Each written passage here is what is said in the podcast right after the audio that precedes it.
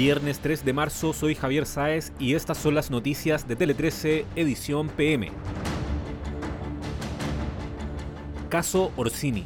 La ministra de la Mujer, Antonia Orellana, se desligó del escándalo que ha involucrado a la diputada oficialista Maite Orsini y sentenció que el comité político del gobierno tiene el foco en otras cosas. Orsini ha sido acusada de tráfico de influencias por una llamada telefónica que hizo a la jefa de derechos humanos de Carabineros tras la detención del exfutbolista Jorge Valdivia, con quien mantendría una relación de pareja. Orellana destacó que la parlamentaria presentó una autodenuncia y que hay que esperar que las instituciones a cargo de la investigación se pronuncien. Balance del gobierno el gobierno hizo un balance del despliegue de las Fuerzas Armadas en la frontera del norte del país a raíz de la implementación de la Ley de Infraestructura Crítica para el Control de las Fronteras. El subsecretario del Interior, Manuel Monsalve, informó 24 detenciones en la primera semana del despliegue de los militares en la zona, 23 de ellas se registraron en la región de Arica y Parinacota, donde hubo 1.497 controles de identidad y 4 registros, mientras que la otra se llevó a cabo en la región de Antofagasta.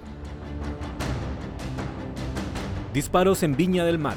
Dos jóvenes murieron la noche de este jueves tras recibir al menos 35 disparos en el sector de Forestal Alto en Viña del Mar, región de Valparaíso.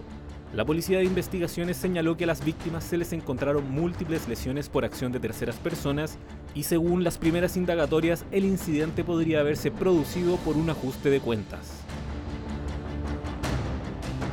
Origen de la pandemia.